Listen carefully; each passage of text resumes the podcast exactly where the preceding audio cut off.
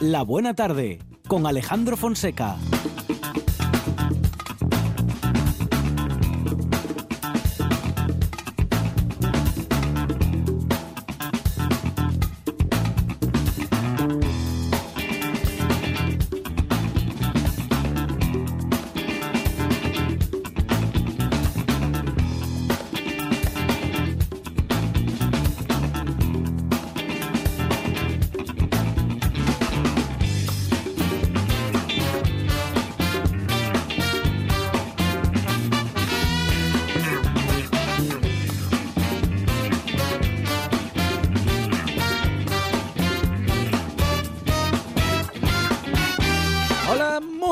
Son las 4 y 8 minutos de la tarde y esta es la radio del Principado de Asturias. Dijo Ana María Matute que la palabra es lo más bello que se ha creado, es lo más importante de todo lo que tenemos los seres humanos. La palabra es lo que nos salva.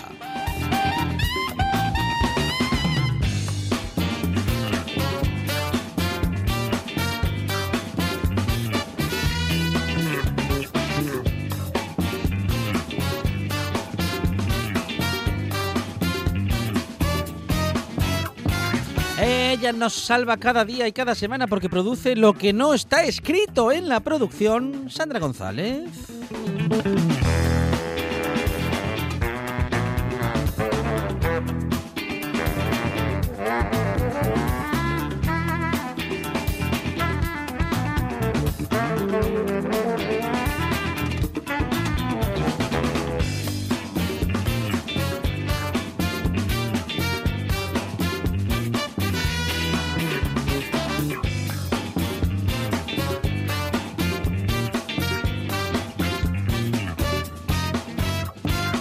Sabe que a las palabras no se las lleva el viento, por eso habla bien sin mirar para quién. Él es Monchi Álvarez.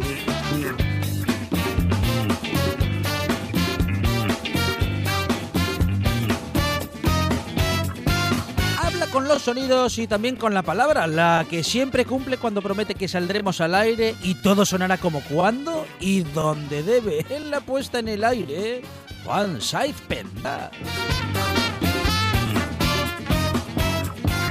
Esto es la buena tarde y hasta las 8 dice así.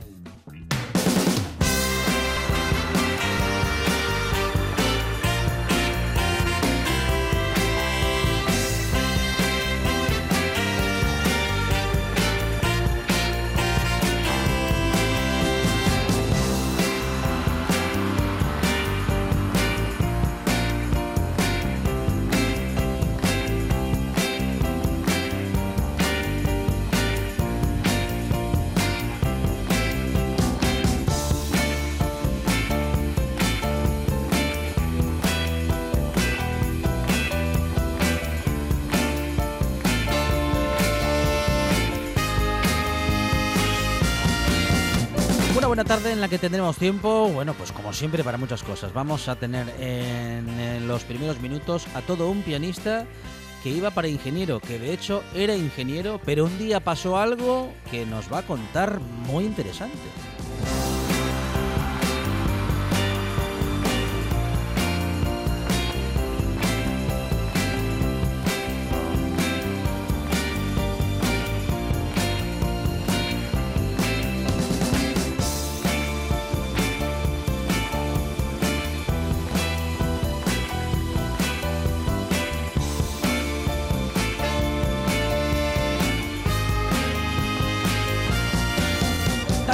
Tendremos tiempo para hablar de consumo. Claro, hoy es el eh, turno de comunicarnos con UCE Asturias y la Unión de Consumidores de España en Asturias nos va a poner al día de nuestros eh, derechos como consumidores. También tendremos tiempo para hablar con Olga Gutiérrez.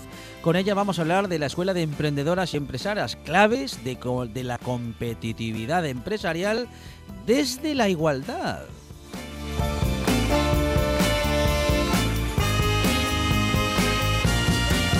Las cuestiones legales con Borja Álvarez, nuestro abogado de guardia, y toda la sabiduría de José Antonio Fidalgo, que está preparado para hablar, como siempre, de muchas cosas. Y también tendremos el gente de radio con una profesional como la Copa de un Pino estará con nosotros, Arancha Nieto, compañera de profesión y desde hace un montón de años eh, compañera, colega en la tele, en la radio, es Arancha Nieto y estará con nosotros en la buena tarde, igual que Amador Vázquez, que nos llevará a dar una vuelta por la naturaleza. ¡Ay! ¡Tantas cosas! ¡Cuántas historias! ¡Y qué buena música nos espera! ¡Y qué buenos momentos de radio! Son cuatro horas que tenemos por delante. Se llama La Buena Tarde. Estamos en RPA y hasta las 8 no paramos.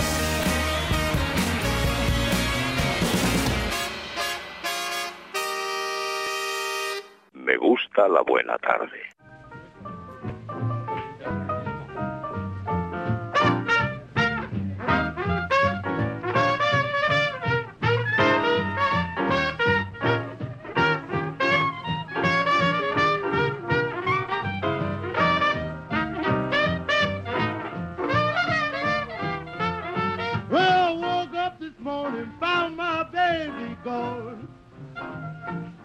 Yes, woke up this morning, found my baby gone. Well, I looked across the whole found laying in another man's arms. She said, Daddy, Daddy, Daddy, I ain't done nothing wrong. She said, Daddy, Daddy, Daddy, I ain't done nothing wrong. Well,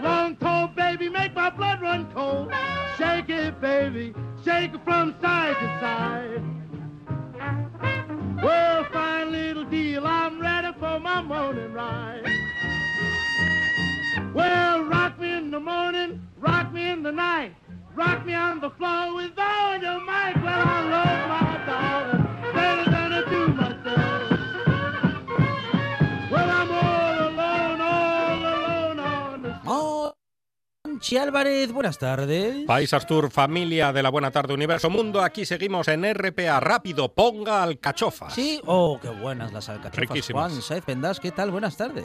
¿Qué tal? Muy buenas tardes a todas y a todos. ¿Qué- ¿Cómo estamos?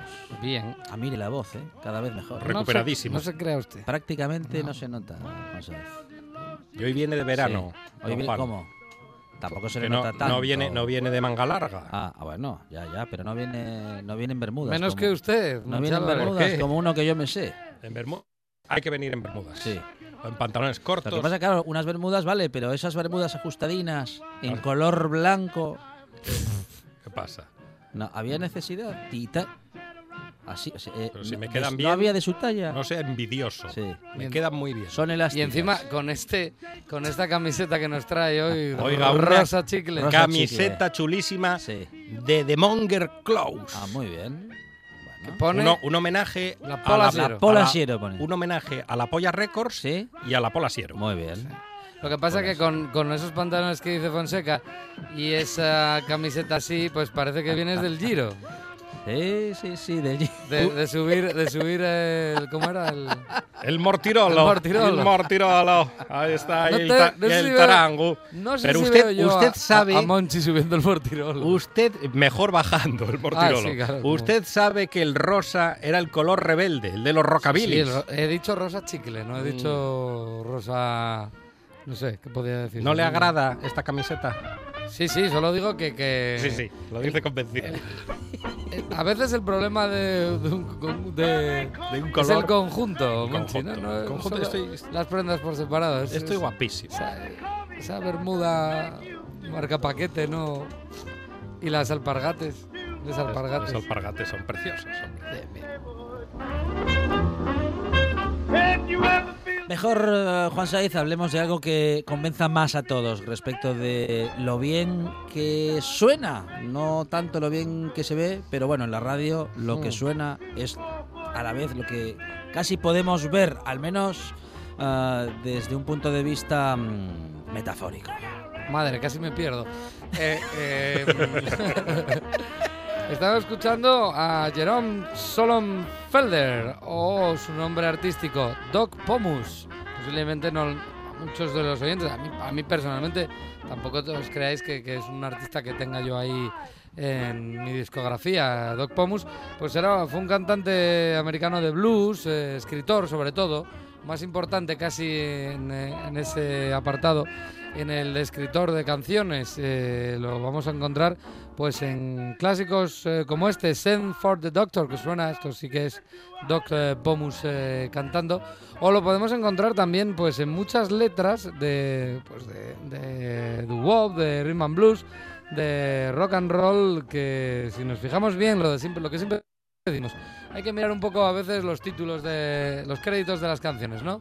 Ahí donde aparecen que aparte, pues yo qué sé, eh, clásicos como Howling Wolf, pues hombre, no, firmaban como Howling Wolf, firmaban con su, con su nombre y su apellido real. Por eso lo de decir que el que estamos escuchando es a Jerome Solomon Felder, que sería como firmaría, aunque eh, como artista lo encontraríamos como Doc Pomus.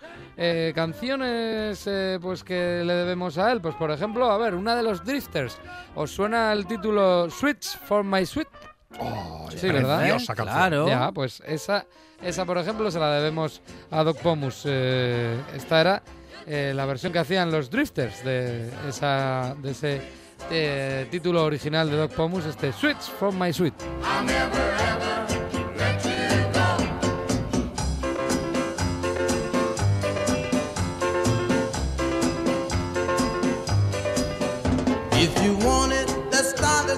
So brightly to match the stardust in your eyes, darling, I would chase that bright star nightly and try to steal it from the sky. Cause I would give sweets for my sweets, sugar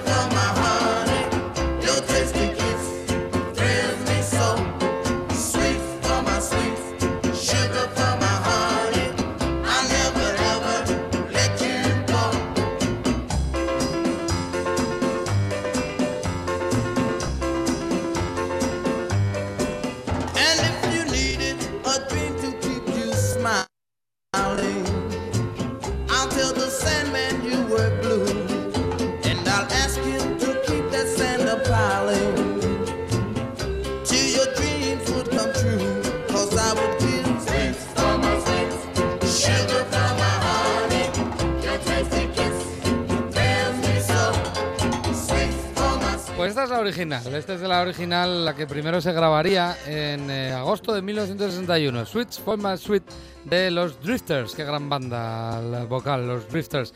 Eh, otros, los Searchers, en el 63 la grabarían.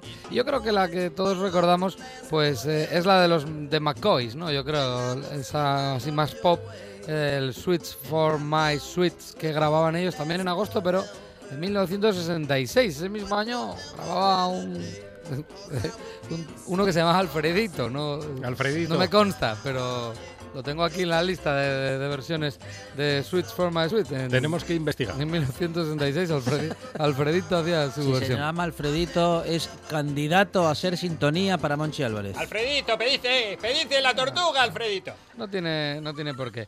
Eh, tal día como hoy, un 27 de junio, eh, se estrenaba un disco importante.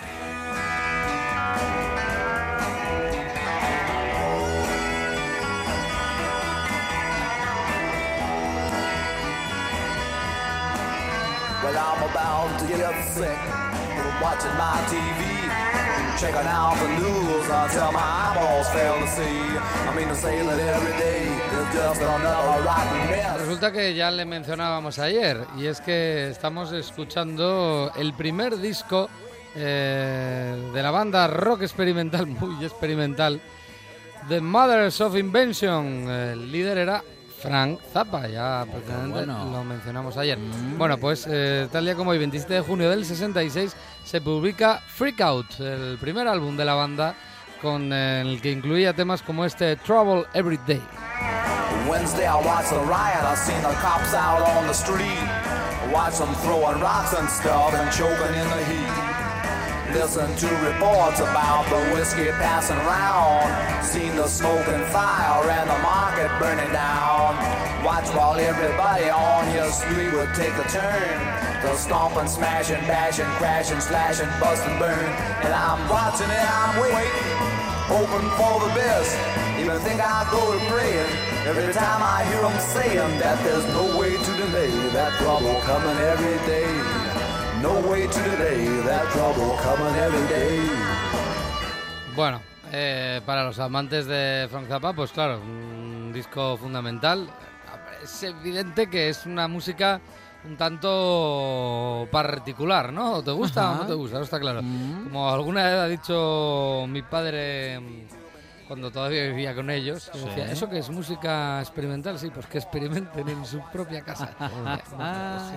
Eh, es lo que pasa a veces con eh, bandas como The Mothers of Invasion, que te gusta o no, pero desde luego un disco muy importante, este Freak Out de Frank Zappa y de Mothers of Invasion, que se publicaba tal día como hoy, del 66. Por ejemplo, dicen eh, disco que influye mucho, por ejemplo, pues a los Beatles y el Sgt. Peppers, por ejemplo, casi nada al aparato. Eh, otro disco, venga, otra efeméride de otro disco, porque la verdad, yo ahora mismo tendría que mencionar o, o escuchar, y aquí voy a entrar un poco en un conflicto con Monchi, con algún oyente, Mm. pero es que a mí me cae gordo. Está acostumbrado. Me cae gordo y no es un chiste. Eh, en 1968, tal día como hoy, nacía Mickey Puch. Mickey Puch. Sí. ¿Qué le pasa Puch. con Mickey A Puch? mí, no, a mí no me cae bien, Mickey Puch. Ah, ¿no? Me- Es majísimo, Mickey. a Ah, mí sí. me resulta un poco, un tanto... Me cae gordo. Me cae gordo, pero sin hacer chiste, ¿eh? Eh, y bueno, bueno, habría que recordar, lo voy a recordar, ¿no? El líder de los sencillos, ¿vale? Ah. Me diga que no le gustan los sencillos. Bueno.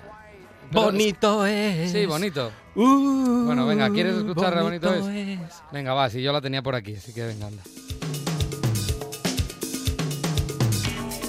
Pero es que es de esos personajes que dices tú, mira, tú tienes que ver lo que tú haces. Es, es muy, es muy chungo ser un crítico musical, Sí.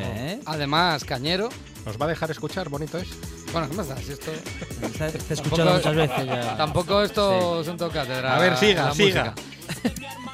Tú tienes que ser muy consciente de lo que tú haces para criticar lo de los demás. Y yo Ah. creo que tampoco inventó la música Mickey Butch para meter las, los zarpazos que le mete a- al personal. Eh, bueno, teniendo la discografía que tiene, a mí me. bueno, no, no es de mis ídolos. ¿Cómo es esto? Lo siento. Pero lo pongo, ¿ves?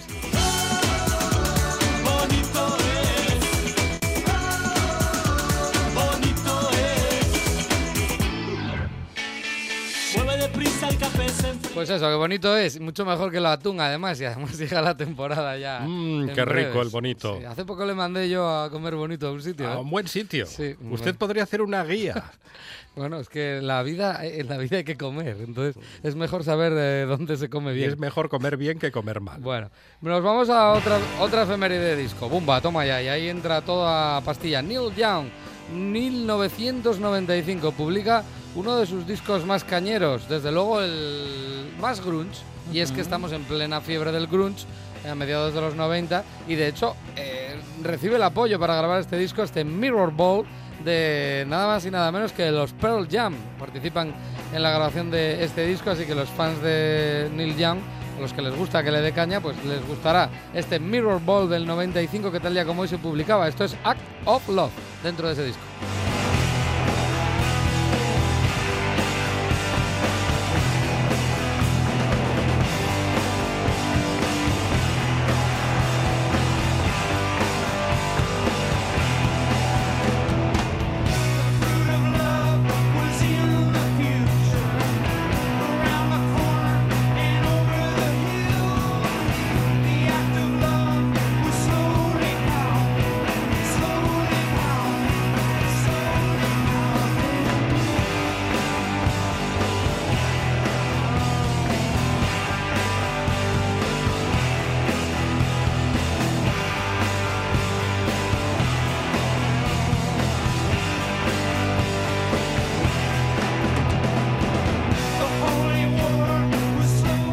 Que es polifuncional, Neil Young. Ha hecho de todo, ¿eh? Del- Polifuncional. El folk, el rock más duro, el rock and roll más precioso, hasta, mira, por ejemplo, el grunge, o pasando en, en los 80 por una auténtica plasta de sintetizador. Mm.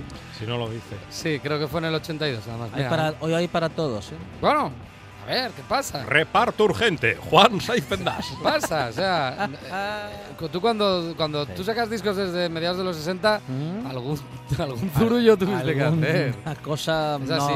pudo no haber salido bien.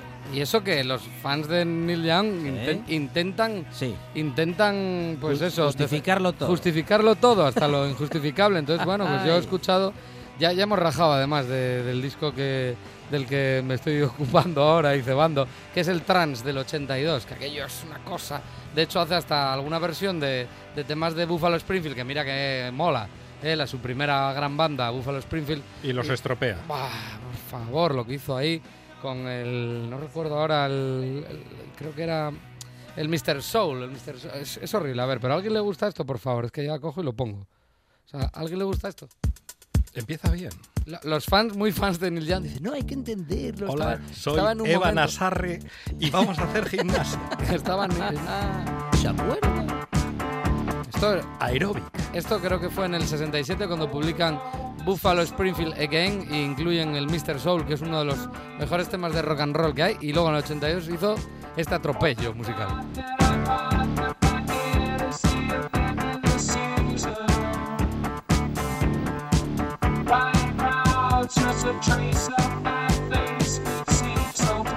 ¿Qué pasa? Todos tenemos Oiga, no me baches. desagrada. No le desagrada.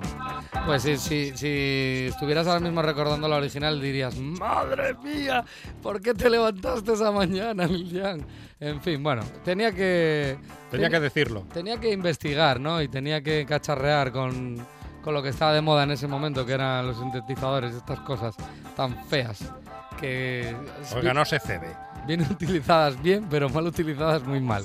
Y Neil Young le toca muy bien la guitarra, no hacía falta que cogiera otra cosa. Em, venga, cera, cera, más cera. ¿Más cera? Y es que Leña al mono que es de goma. Los Stones, por ejemplo, los Stones, todo el mundo sabe que llegó el Emotional Rescue del- de los años 80 y a partir de ahí nada, o sea, absolutamente nada, no hicieron nada, es, es verdad, es verdad que, oye, eres grande y tampoco tienes por qué, ¿no? Pero, pero es- a ver, los 80 fueron muy duros para gente como los Stones o como Neil Young, ¿eh? Entonces, vamos a, a recordar, pues también otra efeméride, esta nos lleva al año 2000, Alejandro. En el año 2000 eh, toca, tocó pasar por caja para los Stones. Y es que perdían una demanda que les habían eh, puesto y es que tanto el Love in Vain, que estaba incluido en su disco del 69, en el Let It Bleed, como el Stop Breaking Down, que estaba incluido en el Exile on Main Street del 72, estamos hablando de dos de los mejores álbumes de rock and roll de toda la historia, ¿eh? pues estaban incluidas esas canciones que resulta que eran de Robert Johnson, Alejandro. Pasa que ellos directamente en los créditos de las canciones, por eso ves como hay, es que hay- a veces hay que ir a los créditos de las canciones, ponían que eran de dominio público esas canciones. Claro, no, eran de Mm. Robert Johnson. Ya, ya, ya, Tú- ya. Sí, tú te las hiciste dominio público, pero era de Robert Johnson. Entonces, Ah. bueno, pues parece que... un- ¿Y a Robert qué le parecía? a, Ro- a Robert no estaba para Mm. no estaba para chistes desde hace muchos años, Alejandro, porque había fallecido mucho, muchas décadas antes. El caso es que, pues que en un juzgado, pues le- les dijeron, no, no, no, no, esto era del señor Johnson.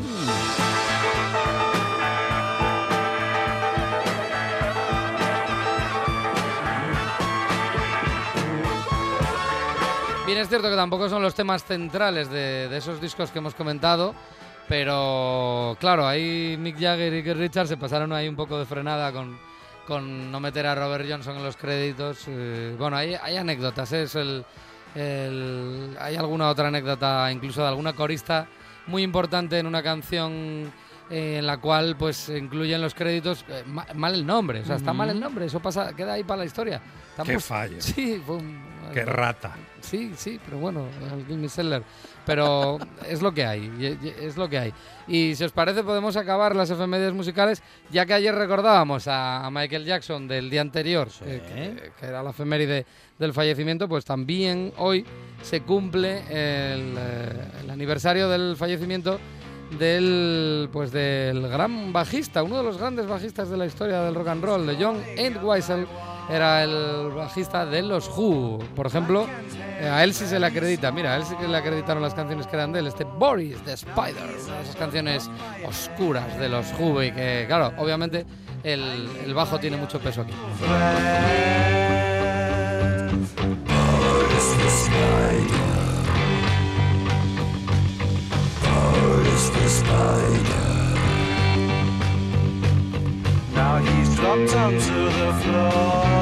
Estaba metiendo miedo, ¿eh? Con esas voces. Pues sí, la verdad es uno de esos temas eh, iniciales de, de los Who que puedes encontrar pues, en recopilatorios como el 30 años de eh, Máximo Rhythm and Blues, que es un recopilatorio muy famoso de los Who. Puedes encontrar también eh, acreditada al bajista, pues este Heaven on Hell, una de esas canciones que incluían ellos siempre en los directos, que siempre decimos que era una de las mejores bandas en directo y que nunca se incluyó dentro de un disco de estudio. Pues este Heaven and Hell era obra, gracia, milagro del que nos ocupa, del bajista, no era eh, obra de otro, estaba acreditado a otro miembro de los Who, sino a John Entwistle, que tal día como hoy, en 2002, nos dejaba.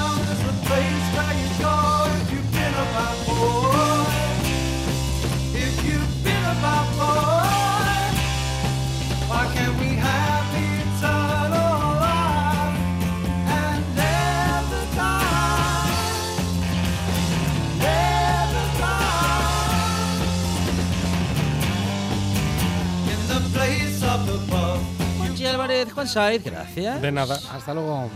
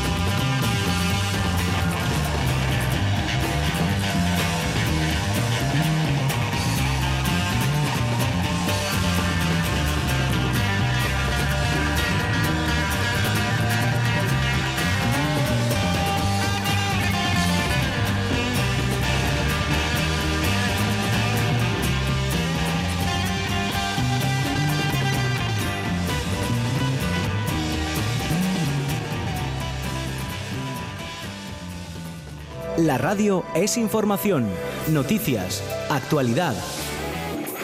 La radio es entretenimiento, es música. La radio es palabra.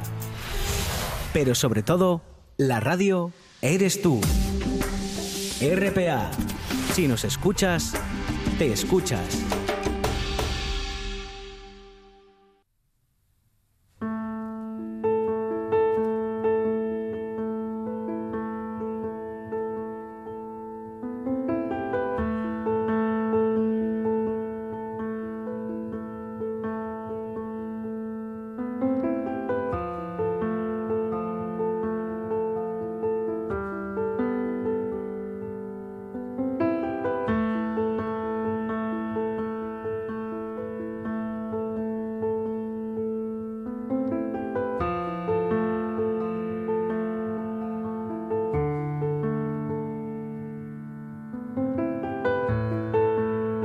Supo ser sintonía esta melodía de mm, una querida sección cuando nuestro queridísimo Juan Luis Nepomuceno tomaba la palabra en su palabra de Nepo. Es Ludovico Eunaudi, un gran pianista, un gran músico que ha cambiado, mm, bueno, pues literalmente la vida de Borja Niso, eh, de descendencia 100% asturiana, de Laviana y de Proaza. Dejó toda su exitosa vida empresarial atrás hace tan solo tres años, después justamente de escuchar eh, un concierto en directo de Ludovico Eunaudi.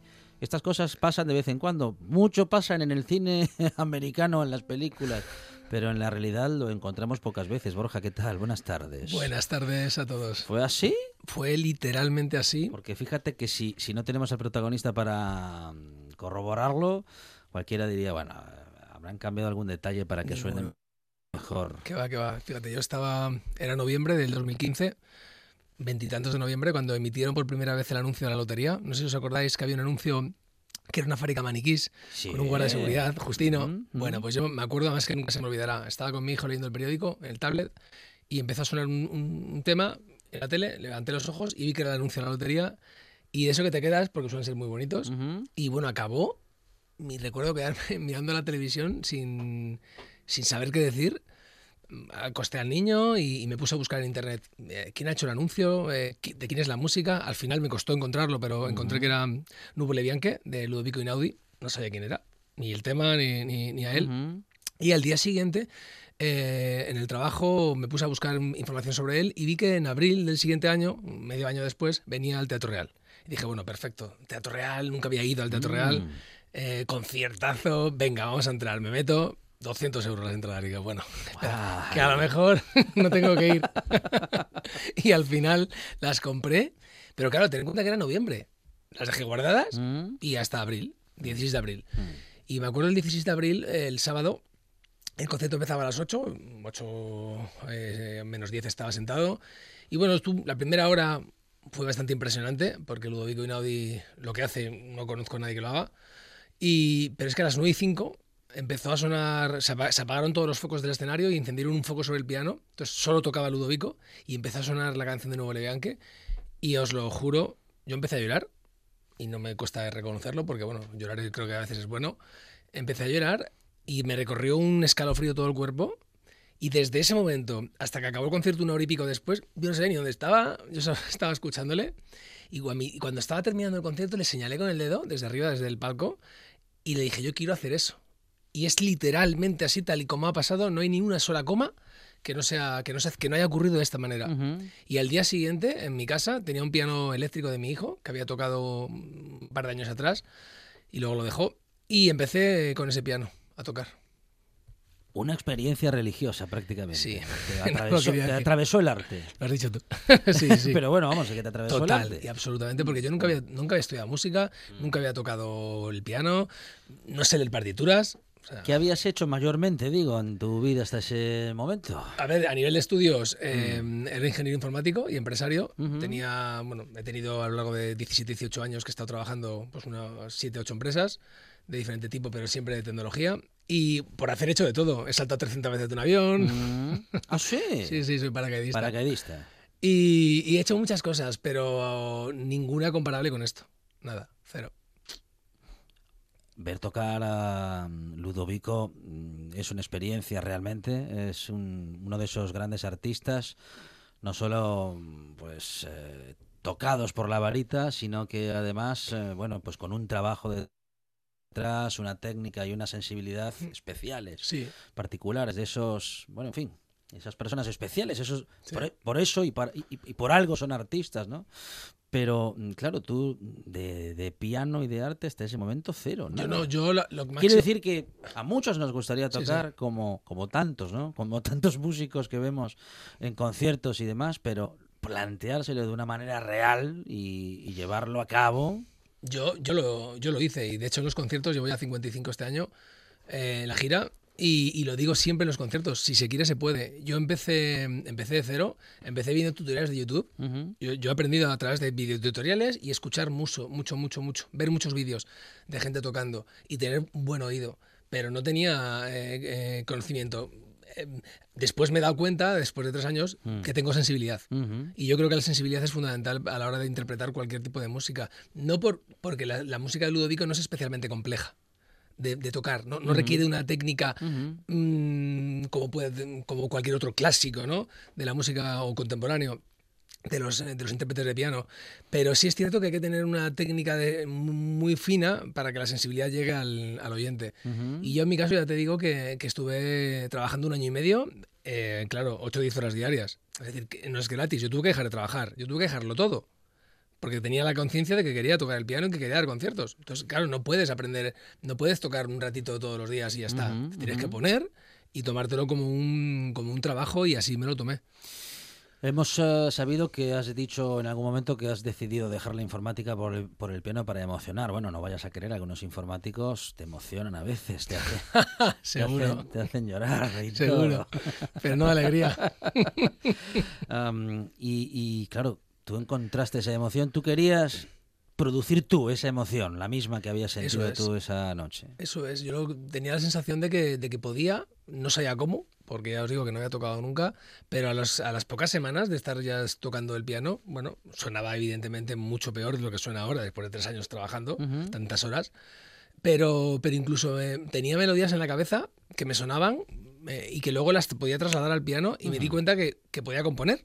Y que componía también de oído, porque en ese momento no sabía ni escribir partituras, ni leer partituras, ni nada, todo es de oído. Y, y desde entonces he compuesto ya 24 piezas, 24 temas. Voy a lanzar el primer disco ahora, Orígenes, Mm. en agosto. Y, y ya te digo que es algo. O sea, a mí me ha venido, me ha venido regalado. Yo lo, yo, lo, yo lo veo así, con 35 años que tenía, ahora tengo 38, para mí es un regalo. O sea, poder hacer lo que realmente amo, o sea, sentir que tu vida es eso y que hasta la fecha yo estaba bien. Tenía mi vida, mi trabajo, un buen sueldo, mi casa pagada, mi coche, o sea, lo que cualquier persona podría envidiar con 35 años. Pues no, dejo todo y claro, evidentemente eh, tus niveles de económicos bajan drásticamente porque al principio tienes que invertir. Pero, pero cuando te das cuenta de que realmente eso es lo que quieres hacer, que eso es lo que te da la felicidad, todo lo demás de verdad no importa. Y no es una falacia, es que es así. Y ahora sí escribes música. Ahora escribo música, ahora ya, bueno, pues poco a poco he ido aprendiendo. Sigo sin saber leer porque me cuesta, es como un niño pequeño, me Mm. cuesta mucho leer, leo muy despacio. Entonces tardo mucho menos viendo un vídeo, escuchándolo y tocándolo que, que, que leyéndolo. De todos modos, eh, bueno, te has convertido en uno de esos músicos que lo hace de forma autodidacta, al Eso menos es. en un principio. Sí. Luego no sé si, claro, lo de aprender a, a escribir y leer música, no sé si se puede hacer también de, mo- de modo autodidacta y no sé si te han echado una mano. Me han di- no, me han dicho que sí, que se puede. De hecho, lo he hecho a base de leer libros.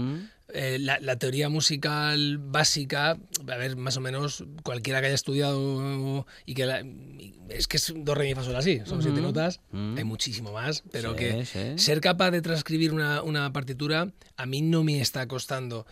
Eh, de hecho, todo el mundo, lo- vamos, grandes profesores, grandes maestros, me han dicho, Borja, si es que estás haciendo los- lo más difícil. Si es que leer son un año o dos años que te pongas a leer y aprendes a leer como cualquier otro músico. Digo, pero claro, has empezado a casa por la ventana y cuidado, que lo estás haciendo muy bien. Es decir, que no, que, que no- lo que has conseguido, pues mucha gente me lo ha dicho, profesionales del sector. Es que no, yo no conozco a nadie que haya hecho eso, que haya podido hacer eso.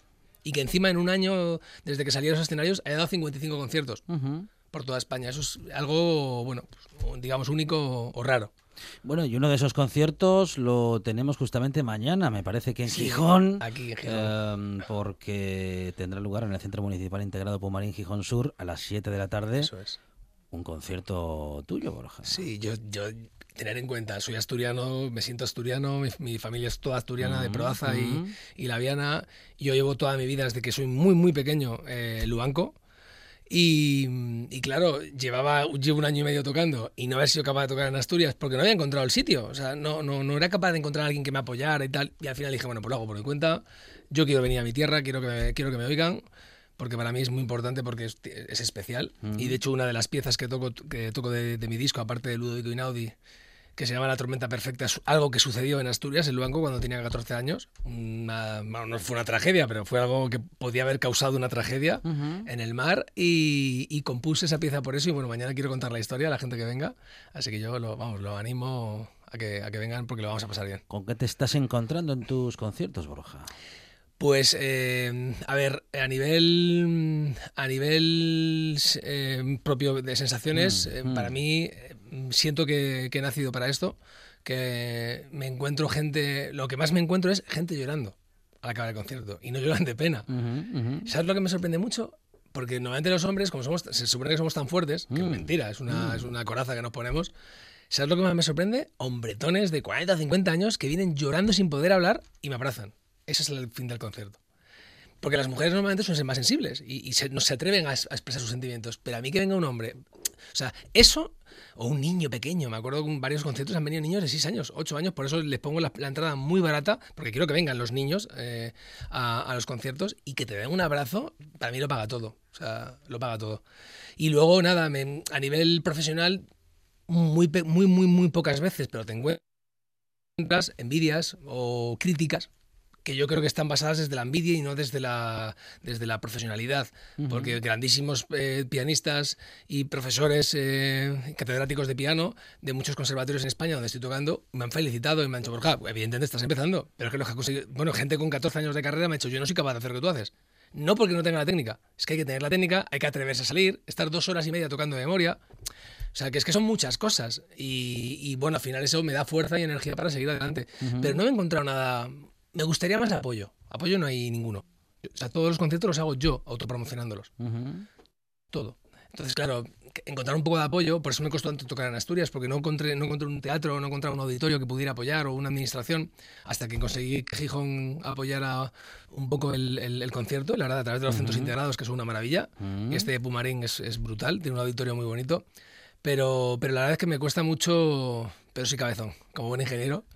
Y yo quiero tocar en todas las capitales de España, todas, porque quiero llevar la música a Ludovico, Ujú. este primer año y el, y el nuevo, el siguiente año que también voy a estar con la gira, porque quiero que todo el mundo conozca la música de, de este compositor. ¿Conoce Ludovico tu historia? Si la conoce, eh, yo contacté a través de su manager, porque con Ujú, él directamente ujú, es imposible. claro, ujú. Y me respondieron a través del promotor español, que es una empresa que está en, en San Sebastián, y me dijeron que le había parecido una historia muy bonita.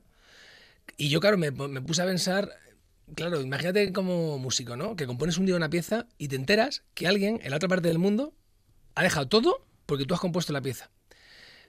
Y claro, para un músico tiene que ser algo brutal. Pero es que lo del otro día mm, fue algo mucho más, lo que me ocurrió en un concierto en Sevilla. Vino una mujer, eh, bueno, no voy a dar nombres, ¿vale? Mm. Porque no quiero tampoco... Bueno, viene una mujer y me dice, Borja, he cerrado el círculo. Digo, ¿qué pasa? Digo, pues, yo soy una persona del cine, ¿vale? Y de, de productores de cine. Y me dice que conoce a la persona que eligió el tema para el anuncio.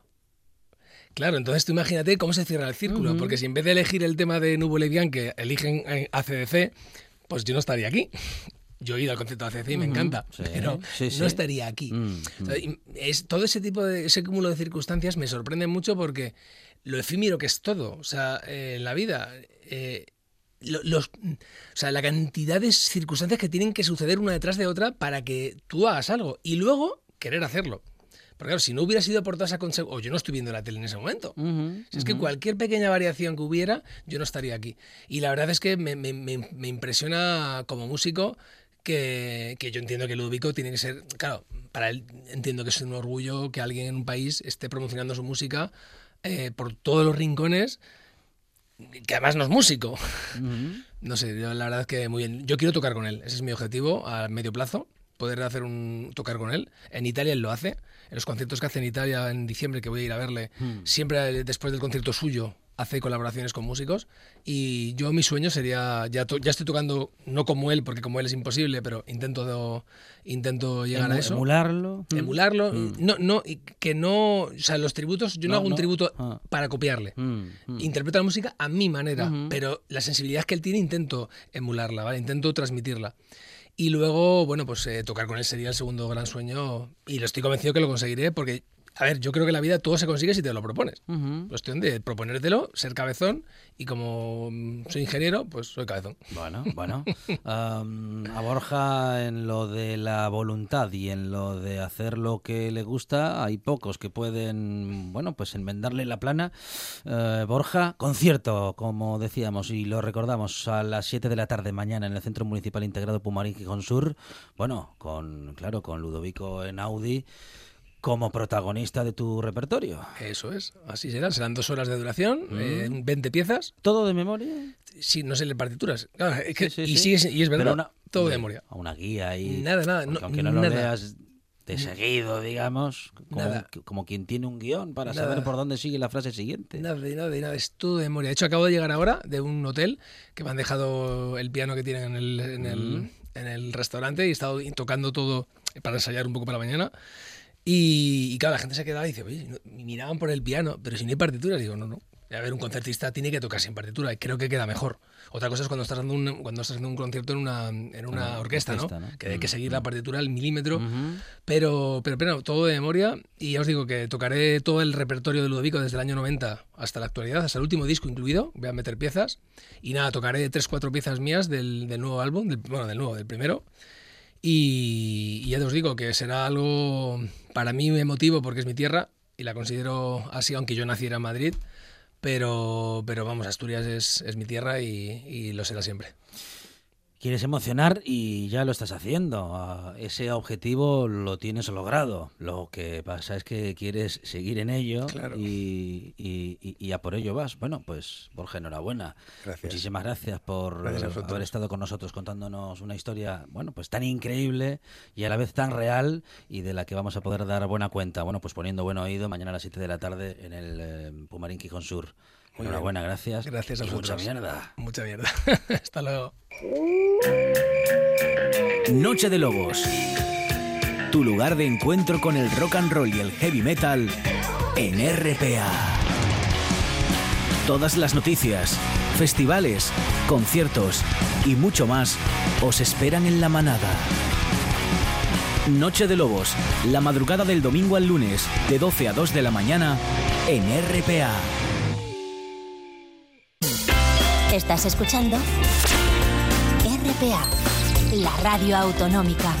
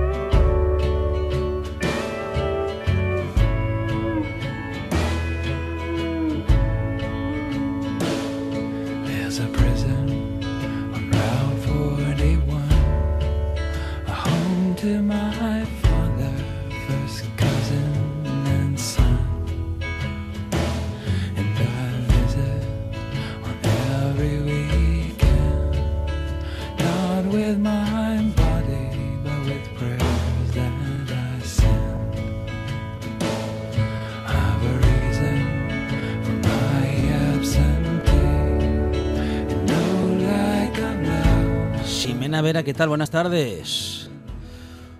Hola, buenas tardes. Eh, Ximena Vera es actriz y dirige en Avilés el proyecto de inclusión Un Cuerpo Os Propio. oigo un poco mal, no sé por qué, pero os oigo un poco lejos. Ah, bueno, pues soy yo que hablo, No sé si un, alguno... soy yo que hablo un poco bajito, Ximena, pero lo arreglamos enseguida. Ahora nos Vale, escuchas genial, mejor, gracias. seguramente. Y decía, Ximena, que eres eh, actriz y que diriges en Avilés el proyecto de inclusión Sí. Un Cuerpo Propio. Cuéntanos, Ximena, de qué se trata esta iniciativa impulsada por CaixaBank. Pues esto es una convocatoria que yo vi eh, el año pasado de, de la Caixa, la, su fundación, que mm, financian todos los años proy- proyectos de artes escénicas e inclusión social y lo hacen de tal forma que tú puedes presentar un proyecto eh, para trabajar en algún área de artes escénicas con un grupo, digamos, en situación de vulnerabilidad o, o que se pudiera beneficiar de formar parte de, de un proceso artístico. Yo tenía ganas de trabajar con mujeres eh, supervivientes de la prostitución y de la trata, porque me parece que es un grupo muy olvidado y muy, muy poco visibilizado en nuestro país y propuse este proyecto que tiene como objetivo trabajar con ellas, darles un espacio semanal donde puedan recuperar un poco, eh, sobre todo la conexión con su cuerpo, la asociación, para poder ejercer la prostitución. Las mujeres normalmente tienen que disociarse mucho de sus cuerpos y de sus emociones para poder sobrevivir a todo eso y a la vez pues pues un poco rescatar todas sus narrativas, toda su creatividad, todas vienen de diferentes sitios y tienen perspectivas del mundo muy interesantes que me parecían muy interesantes y ricas para llevar una obra al escenario. ¿De qué herramientas te vales? Seguro que de muchas de las del arte, ¿no? De muchas de las del teatro, de la ficción, de la interpretación y de bueno de esa habilidad que tenéis los actores y las actrices, Ximena, de bueno de salir de vuestro cuerpo, ¿no? Para dejar que el otro personaje entre en él. Algo de esto hay en este cuerpo propio, en este un cuerpo propio, Ximena. Sí, bueno, también jugaba con, con las palabras, ¿no? Eh, una habitación propia de Sí, Virginia Woolf es sí, algo sí, claro. que está como en la mente de todos, ¿no? Esa, esa expresión feminista, pero también me parecía a mí muy, muy de clase media, porque para eh, tener una habitación propia primero tienes que tener un cuerpo propio y hay mujeres que todavía no tienen esa habitación propia porque no han conseguido tener un cuerpo propio. Entonces, bueno, me parecía como bonito empezar por ahí. Bueno, y es una iniciativa realmente necesaria que mm, bueno que se pone que pones en funcionamiento, ¿no? Y que pones en, eh, en desarrollo justamente para bueno recordar, como bien dices, eh, a un colectivo que no solamente ha sido o es olvidado muchas veces, sino que mm, es incluso juzgado, Ximena, eh, de un modo especialmente injusto. Sí, hay una frase en la obra que creo que ha sido como un hallazgo para todas, que es el mundo divide a las mujeres entre santas y putas y a lo mejor deberíamos empezar a dividir a los hombres entre hombres y puteros. Entonces, aparte de visibilizar lo que pasa en estas mujeres, a mí me interesa también hablar de quiénes son estos hombres, ¿no? Que deciden pagar por tener sexo con mujeres que no quieren tener sexo con ellos esencialmente, ¿no? Porque no todos los hombres hacen eso. Entonces, ¿qué les pasa a estos hombres, no? Para normalizar algo tan terrible y para no interesarse por lo que hay detrás de las vidas de estas mujeres, ¿no? ¿Qué es lo que pasa con esos hombres que mm, materializan el cuerpo de una mujer, Ximena? Totalmente, totalmente, porque esos hombres además tienen hijos, tienen mujeres. Bueno, materializan, tienen madres. mejor dicho, y- obje- objetivizan, ¿no? Lo, lo convierten en un objeto. Mm. Sí, sí, sí, pero es, es curioso. He estado leyendo un libro que recomiendo muchísimo que se llama El putero español, que es Mm, un equipo de psicólogas que ha entrevistado a diferentes clientes, vamos a decir entre comillas, y hay como diferentes formas de justificarlo, ¿no? Como hay algunos que lo justifican como que, bueno, todo en esta vida es comprable y vendible, y hay otros que, lo- bueno, lo justifican desde, desde una misoginia pura y dura y, y que las mujeres, pues, pues están a otro nivel que los hombres, ¿no? Siempre por debajo y entonces eso es lo que toca, ¿no? Hay, hay diferentes formas, pero, pero a mí me interesa mucho, pues Ximena, eso, la, no, el- la no. mayoría de hombres que no hace esto, ¿no? No, no tenemos tiempo para más,